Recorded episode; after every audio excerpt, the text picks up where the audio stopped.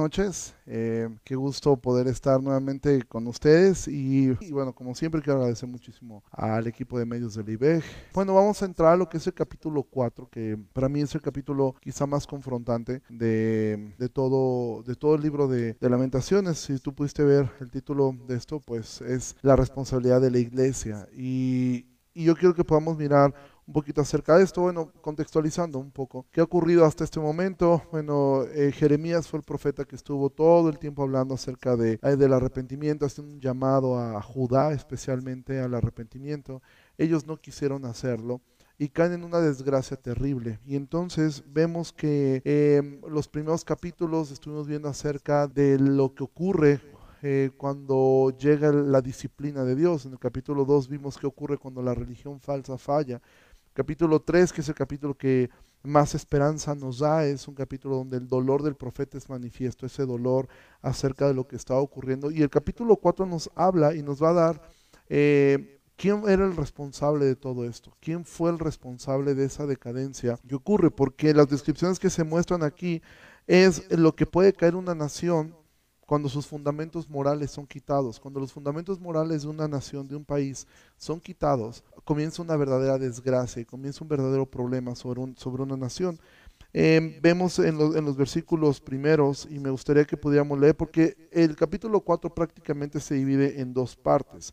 La primera parte del 1 al 12 nos muestra la magnitud del pecado, el pecado tan fuerte sobre el cual Judá había, había caído. Y a partir del versículo 3 hasta que acabe el capítulo vamos a mirar eh, las consecuencias de ese pecado tan tremendo que ocurrió sobre ellos. Entonces, em, quisiera que miremos los primeros versículos. Dice, versículo 1 de, de Lamentaciones 4, ¿cómo se ha ennegrecido el oro? Como el buen oro ha perdido su brillo, las piedras del santuario están esparcidas por las encrucijadas. Los hijos de Sión, preciados y estimados más que el oro puro, cómo son tenidos por vasijas de barro, obra de manos del alfarero. Y entonces aquí miramos que lo primero que nos habla aquí es que los jóvenes son los primeros en, ser destruidos, son los primeros en, acabarse. Eh, Jeremías los describe como personas muy valiosas y que ahora estaban siendo totalmente destruidos ellos. Pero vamos a mirar que esto es algo que nos debe recordar eh, lo que ocurre en, nuestra nación. ¿sí? Todo el libertinaje en el cual el hombre va cayendo constantemente desde su juventud, toda esta forma tan, tan vana de mirar la vida y de no, no tener un, cuidado al respecto de las cosas. Y esto comienza aquí una, una decadencia que va yendo poco a poco. Y después quiero que miremos versículo 3, dice, aún los chacales dan la en la teta y amamantan a sus cachorros. La hija de mi pueblo es cruel como los avestruces en el desierto. La lengua del niño de pecho se pegó a su paladar por la sed. Los pequeñuelos pidieron pan y no hubo quien se los repartiese. Lo segundo que miramos es que las mujeres de Judá quedaron tan trastornadas por el sufrimiento que comienzan a tratar a sus hijos de una manera cruel. Aún lo compara eh, esto diciendo que los chacales, que son bestias, eh, no olvidan a sus cachorros, pero ahora las madres están olvidando eh, de sus hijos y son peores aún, ¿sí? Al grado que los niños están clamando por pan y nadie se ocupa de su necesidad. Y yo no sé si esto te haga pensar en algo que ahora estamos mirando en nuestra sociedad. Actualmente estamos viendo marchas de mujeres queriendo asesinar a sus propios hijos queriendo matar a sus propios hijos, queriendo asesinarlos antes de nacer, al grado que hay una lucha en todo el mundo donde tú ves a mujeres, cosa que ni los animales piensan en matar a sus propios a sus propias crías y actualmente podemos mirar a mujeres exigiendo un derecho a asesinar. Entonces, por eso es que yo digo que el libro de lamentaciones es un libro que eh, pareciera que estuviera describiendo nuestra situación actual. Quizás nosotros no estamos en un asedio como ellos estuvieron frente al ejército eh, eh, de los caldeos, frente a Babilonia, frente a Nabucodonosor, pero podemos mirar muchas de las cosas que ellos estuvieron viviendo, esta degradación moral que llevó primeramente a los jóvenes a ser destruidos, segundo a las mujeres a, a dejar y a ser crueles con sus propios hijos. Y vamos a mirar más adelante, versículo 5 dice, los que comían delicadamente fueron asolados en las calles, los que se criaron entre púrpura se abrazaron a los estercoleros, porque se aumentó la iniquidad de la hija de mi pueblo más que el pecado de Sodoma, que fue destruida en un momento sin que acampara contra ellas. Sus nobles fueron más puros que la nieve, más rubios eran sus cuerpos que el coral, oscuro más que la negrura es su aspecto, su piel está pegada a sus huesos. Más dichosos fueron los muertos a espada que los muertos por el hambre, porque estos murieron poco a poco por falta de los frutos de la tierra. Entonces vemos aquí cómo es que esto está trayendo una desolación por completo. ¿sí? Y mira lo que dice el versículo 10. Las manos de mujeres piadosas cocieron a sus hijos, es decir, los cocinaron. Sus propios hijos les sirvieron de comida en el día del quebrantamiento. Cumplió el Señor su enojo, derramó el ardor de su ira y encendió en Sión fuego que consumió hasta sus cimientos. Y entonces vemos los efectos degradantes del pecado. Lo primero es vemos que la, la hermosura de la vida como la conocían desaparece. Y esto es lo primero que acaba el pecado. El pecado lo primero que va a hacer es quitar que nosotros podamos disfrutar de la vida plena. Segundo, vemos que la juventud, los recursos de la juventud desaparecen. La mujer cae más bajo que las propias bestias del campo. ¿sí? Y entonces viene el versículo 12. Dice, nunca los reyes de la tierra ni todos los que habitan en el mundo creyeron que el enemigo y el adversario entrará por las puertas de Jerusalén. ¿Sabes qué ocurre con el pecado? Que el pecado nos hace pensar que nunca habrá consecuencias de él. Aún Sedequías, el rey en turno en este momento, él, cuando es nuevamente llevado Jeremías delante de él, lo que hace es que lo envía a un foso. Después lo llama, vuelve a hablar con él a solas. Jeremías le dice, arrepiéntete y entrega tu vida. Y él no lo hace. ¿Por qué? ¿Por qué el hombre no se arrepiente? ¿Por qué el hombre aún viendo todo este asunto de, de, un virus, viendo cómo está colapsando las cosas, ¿por qué razón? Y mira, actualmente no nos debería preocupar nuestro país quizá tanto el coronavirus como nos debe preocupar el sarampión, nos debería estar preocupando eh, la neumonía que lleva más muertos actualmente. ¿Por qué razón? Porque el hombre no cree que algún día va a haber una consecuencia de sus actos.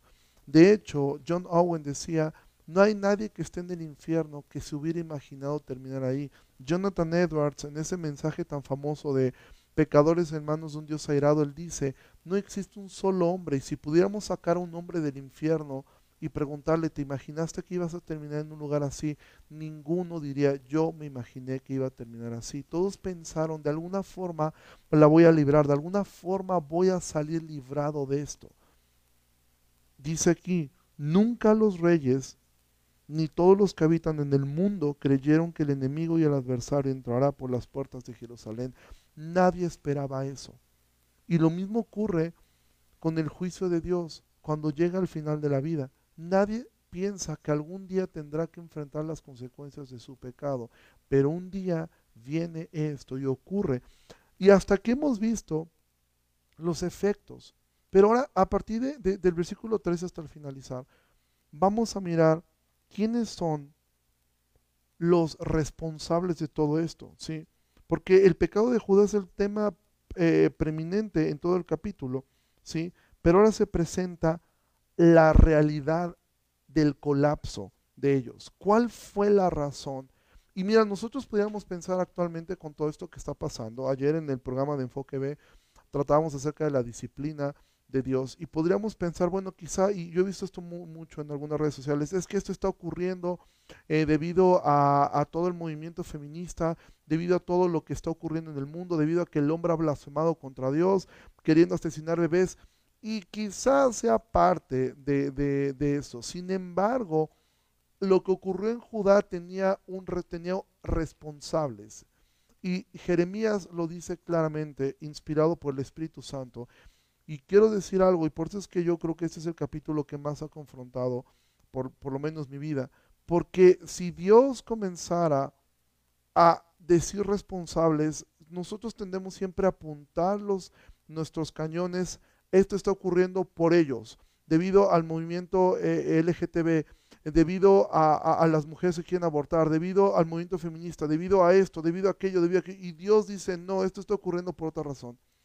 Y aquí ellos no podían decir, esto está ocurriendo porque el rey se ha revelado porque hay mucha prostitución por esto. No, aquí viene y el versículo 13 nos dice quién es el causante de todo esto que ellos estaban viviendo. Versículo 13 dice, es por causa de los pecados de sus profetas y las maldades de sus sacerdotes quienes derramaron en medio de ella la sangre de los justos.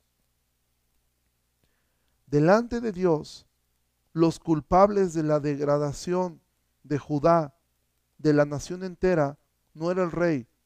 Dice, por causa de los pecados de sus profetas y las maldades de sus sacerdotes. Ellos podían haber salvado a la nación de la ruina.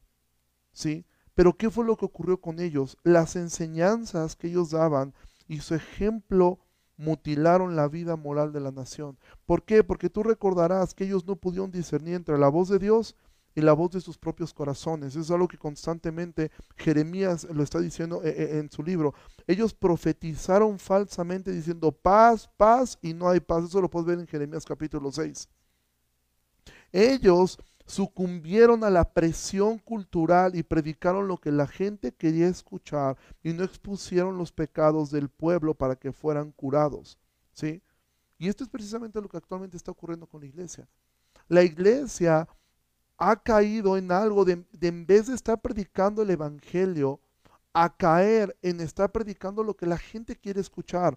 Ha cedido a la presión cultural de una forma que ahora la iglesia tiene que ser atractiva, especialmente para los jóvenes.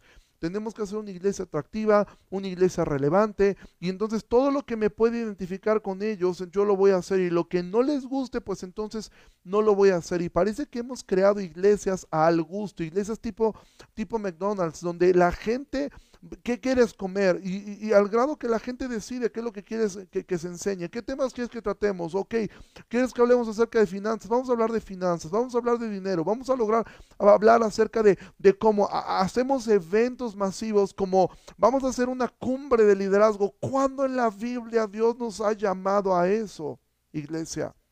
Cuando en la Biblia el Señor nos ha llamado a estar enseñando a cómo empoderar al hombre para hacer mejor su vida en el mundo, cómo lograr que el hombre eh, logre sus metas personales, cuando el, mensaje del Evangelio es toma una cruz, niégate a ti mismo, eh, aborrece a, padre y madre por causa de mí, renuncia a, tu riqueza, renuncia a todo. Ese es el mensaje de la cruz. Ese es el mensaje del Evangelio y ese es el mensaje que actualmente menos escucha. Actualmente las palabras infierno, la palabra arrepentimiento, la palabra pecado parece que han salido del diccionario de muchos. Y sabes que ahora me he dado cuenta y eso me da gusto ver que los mensajes de aún de estas iglesias tan promotoras de, de, de, de, la prosperidad y todo esto, estos domingos, ¿sabes de qué han predicado? De esto, de la soberanía de Dios, del pecado, del arrepentimiento. Y eso es bueno, porque quiero que entiendas algo, no es una guerra contra, contra personas, es una guerra contra la mentira, sea dicha por la boca de quien sea. Pero esto nosotros como iglesia debemos mirar que esto es lo que ha ocurrido. Las enseñanzas y el ejemplo de muchos pastores han mutilado en la vida moral. ¿Por qué? Porque actualmente puedes ver un pastor que se divorcia, un pastor que, que, que, que, adultera, un pastor que hace mil y un cosas y parece que no pasa nada. La iglesia lo ve, lo mira y si acaso un año y puede seguir adelante todo. Cuando Pablo dice claramente que el que ejerce el obispado debe ser irreprensible. Esto no quiere decir que sea perfecto. Si eso fuera así, ni Pablo hubiera podido ser obispo. Sencillamente es que no se le pueda acusar de algo, que no, que no levante sospecha a su vida de algo. Y amados, no estoy hablando esto en, un asunto de, emitir un juicio ni, ni, por creer que yo soy mejor o nosotros somos mejores que absolutamente nadie. Dios deja claro que Él elige de lo vil y de menospreciado. Pero el ejemplo moral de muchos de nosotros como pastores ha sido terrible y esto se reproduce en la gente. ¿Cómo un pastor pudiera hablar acerca de esto a un joven cuando él mismo está viviendo esto. ¿sí? Ellos no pudieron discernir entre la voz de Dios y la voz de sus propios corazones. Mira, tantas veces eh, eh, escuchas a una palabra que viene alguien y te dice, mira, Dios va a hacer esto contigo, ta, ta, ta, ta, ta, y son simplemente buenos deseos de esa persona. Y no logran discernir esto. ¿sí? Están profetizando y lo vimos al inicio de año aún hombres que hacen guías proféticas, ninguna guía profética vino y dijo en el tercer mes se va a, a volver el mundo de cabeza debido a un virus. ¿Por qué? Porque todo era paz, paz. Y como dice Jeremías 6:14, y no hay paz. Vemos iglesias que han sucumbido completamente a la presión social de la cultura, al grado que actualmente hay iglesias que aceptan hombres gay, mujeres lesbianas, ¿sí? Con tal de ser relevantes, con tal de ser aceptados, con tal de que no sean rechazados. Y entonces se hace el mensaje sencillo y se habla de un mensaje que la Biblia deja en claro que debería ser amargo. Ellos, estos hombres, ¿sí? Llegaron a creer que una mentira era verdad y una verdad era mentira. Y esto es, John MacArthur dice que él nunca se imaginó que la mayor parte de su ministerio sería predicándole a los propios cristianos. ¿Por qué?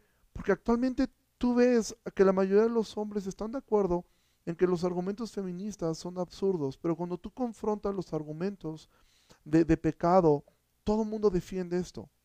Y dicen, no, pero es que a mí me cae bien, no es que esto, y no miramos la Biblia, ¿por qué? Porque creemos que la verdad es mentira y la mentira es verdad. Jeremías todo el tiempo estuvo hablando contra estos falsos maestros, ¿sí? Pero ellos no quisieron arrepentirse. Ellos siguieron diciéndole a la gente cosas que no eran verdad y actualmente nosotros miramos esto. Hombres y mujeres, no puedo decir que todos lo hagan con una mala intención, ¿sí? Pero la mentira hace igual daño si se dice con una mala intención que con una buena intención. El daño es exactamente el mismo. Si yo salgo en mi auto y por accidente, sin intención, atropello a una persona, le causé el mismo daño que si lo hubiera hecho con intención. Dios juzgará la intención de mi corazón, pero el daño a la persona será exactamente el mismo. Estos hombres fueron exhortados, fueron confrontados por Jeremías, pero ellos decidieron no arrepentirse. Y entonces aún dice quienes derramaron en medio la sangre de los justos, ellos eran culpables de asesinato, tal vez no directamente, pero sí indirectamente, porque bajo ese disfraz de religión permitieron que se derramara tanta sangre, su pecado los alcanzó. ¿Y cuál fue el castigo sobre esto? Su castigo fue ser tratados como leprosos. Fíjate lo que dice el versículo 14, titubearon, está hablando de los sacerdotes, como ciegos en las calles, fueron contaminados con sangre. 15. Aparta, apártense inmundos, les gritaban, apártense, no los toquen, huyeron y fueron dispersados. Se dijo entre las naciones, nunca más morarán aquí. La ira del Señor los apartó, no los mirará más. No respetaron la presencia de los sacerdotes, ni tuvieron compasión de los viejos. ¿sí? Y entonces vemos aquí que el castigo de ellos fue ser tratados como leprosos. ¿Por qué razón? Porque hubo pecado dentro de la iglesia que no fue confrontado. Y la iglesia ha sido tan responsable de todo esto que está pasando, ha sido tan responsable de toda esta decadencia que actualmente está pasando. Si nosotros los pastores somos responsables de mucho de esto, por tolerar el pecado disfrazándolo de amor, por ese sobreénfasis en una hipergracia que no nos permite confrontar el pecado, y usamos frases tan lindas como Dios ama al pecador, pero aborrece su pecado. Una frase de Gandhi que ni siquiera aparece en la Biblia, porque la Biblia dice en Salmo 5.5 que Dios aborrece a todo aquel que hace iniquidad. Frases como Venta, Dios te ama tal como eres, cuando la Biblia no dice eso. La Biblia nos deja en claro que Dios nos amó cuando estábamos muertos en pecado, en delitos y pecados. Y Dios nos amó a pesar de cómo somos. Frases tan fáciles que se dicen. Eh, e-, eres amado, cuando yo no lo sé, si quizá la ira de Dios esté sobre esas personas. Nos cuesta hablar la verdad por miedo al rechazo y a la estigmatización. Y de repente viene Dios y pone orden y hasta nos cierra la iglesia, nos cierra las congregaciones por semanas o quizá por meses. Porque nos encanta usar frases que jamás están en la Biblia y las volvemos como mantras para hacer atractivo un mensaje que debe ser amargo de inicio a quien lo escucha. Si el Evangelio no es amargo de inicio, amado, tú no estás predicando el Evangelio, tú estás predicando cualquier cosa menos el Evangelio, porque el Evangelio comienza con las malas noticias, y las malas noticias para nosotros es que Dios es bueno y Dios es justo. ¿Por qué son malas noticias? Porque nosotros no lo somos. Y así comienza la exposición del Evangelio. ¿sí? Y vemos el versículo 17 el poder, el engañoso poder que tiene el pecado. Dice, aún han desfallecido nuestros ojos esperando en vano nuestro socorro. En nuestra esperanza guardamos a una nación que no puede salvar. Cazaron nuestros pasos para que no anduviésemos por nuestras calles. Diecinueve ligeros fueron nuestros perseguidores más que las águilas. ¿Sabes qué ocurrió con ellos? Que ellos estaban esperanzados en que una ciudad los iba a ayudar. Ellos pensaron de alguna forma, y de hecho Faraón lo intentó, ¿sí? Pero acabó completamente mal. La nación quedó engañada pensando que podían resistir con éxito hacia Babilonia, ¿sí? Y fíjate lo que dice eh, eh, el versículo 20, el aliento de nuestras vidas, el ungido de Jehová, aquí está hablando del rey en turno en Sedequías, de quien habíamos dicho a su sombra tendremos vida entre las naciones, fue apresado en sus lazos. Esta gente puso tanta confianza en su rey que dijeron, Él nos va a ayudar. Y lo que ocurrió es que su rey terminó viendo cómo decapitaban a sus hijos y después fue arrancado los ojos y fue hecho un esclavo. La Biblia dice, maldito el hombre que confía en el hombre. Y muchas personas, en vez de ir a Dios, a la palabra profética más segura que tienen, confían plenamente en sus líderes. Confían ciegamente en los que ellos dicen el ungido de Jehová.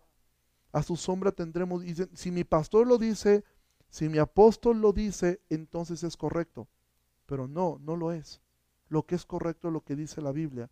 Así venga de la boca de un hombre pobre, un hombre humilde y un hombre sin estudios. Y lo que es falso es falso, así lo diga un hombre preparado frente a 14 mil personas.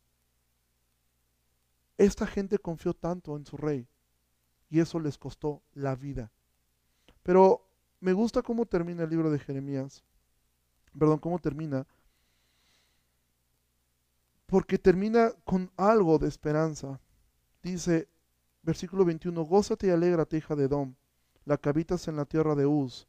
Aún hasta ti llegará la copa, te embriagarás y vomitarás. Y esto es un sarcasmo de Jeremías. Él está diciendo, ok, Edom fue de los que traicionó a Jerusalén.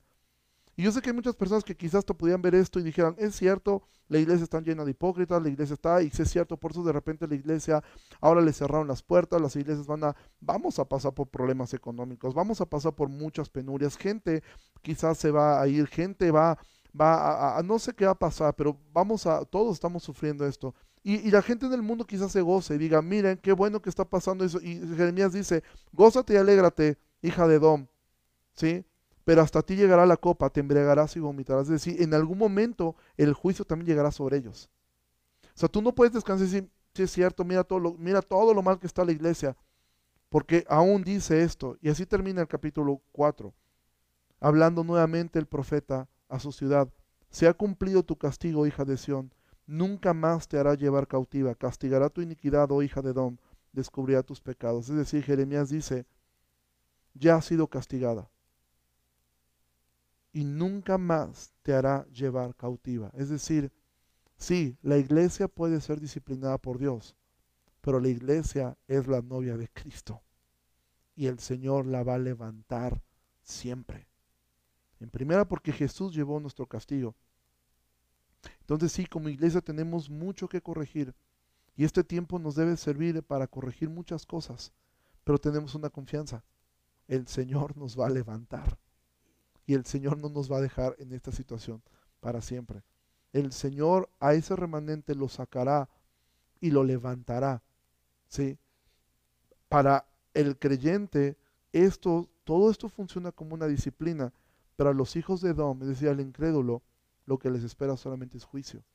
Y termino con esto, haciendo un llamado a quienes no conozcan del Señor.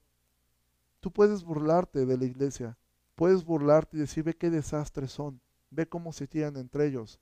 No olvides esto, la iglesia fue comprada por sangre y el Señor disciplina a su iglesia, pero el Señor salva a su iglesia porque Él es poderoso para salvar. Si tú no has puesto tu confianza en Cristo, debes hacerlo. Porque por muchos desastres que hace en la iglesia, el Señor disciplina y el Señor levanta a su iglesia. Pero al incrédulo lo único que queda es una terrible expectación de juicio. Entonces esto es un llamado al arrepentimiento.